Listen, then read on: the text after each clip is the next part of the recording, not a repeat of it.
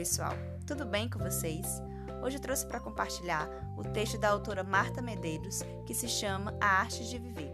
Esse texto retirei do livro Felicidade Crônica, que reúne crônicas que falam sobre amor próprio, família, afetos, viagens. Vale muito a pena conferir. Vamos lá?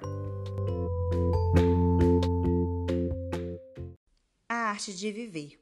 Uns cantam, uns dançam, outros fazem baixadas por 24 horas sem deixar a bola cair. Uns são campeões de paraquedismo.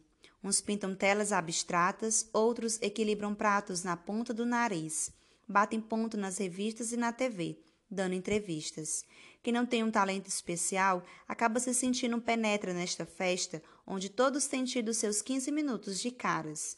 Uns sabem desfilar, outros são chefes de cozinha e há os reis do pagode. Uns pilotam carros, outros apresentam talk shows e volta e meia aparece um novo ilusionista. Como não se sentir descartado neste planeta de tantos destaques? Simples, valorizando nossos pequenos grandes talentos. Viver é uma arte.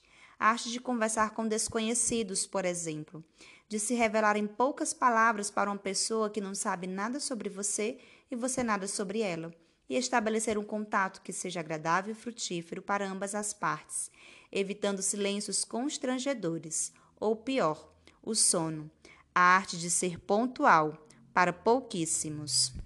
Calcular exatamente o tempo que se chega de um ponto a outro da cidade e ter a capacidade de prever o imprevisto.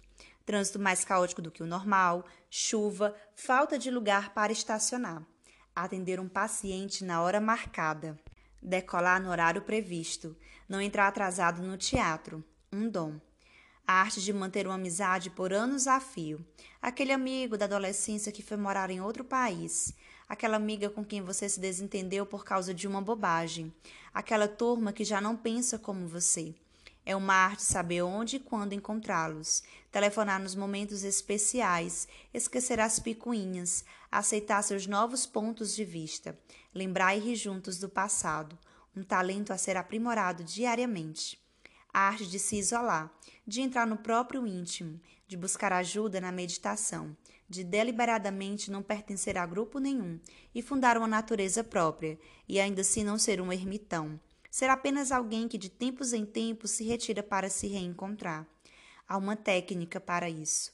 A arte de perceber segundas intenções, a arte de se controlar, a arte de fixar prioridades, a arte de saber furar os bloqueios, a arte de não desistir na primeira dificuldade, a arte de não viver uma vida de aparências, a arte de andar desarmado, metafórica e literalmente falando. Cada um de nós mereceria ao menos uma reportagem para homenagear nossos dons mais secretos, aqueles que acontecem bem longe dos holofotes, o dom de viver sem aplausos e sem plateia, o glorioso e secreto dom de vencer os dias.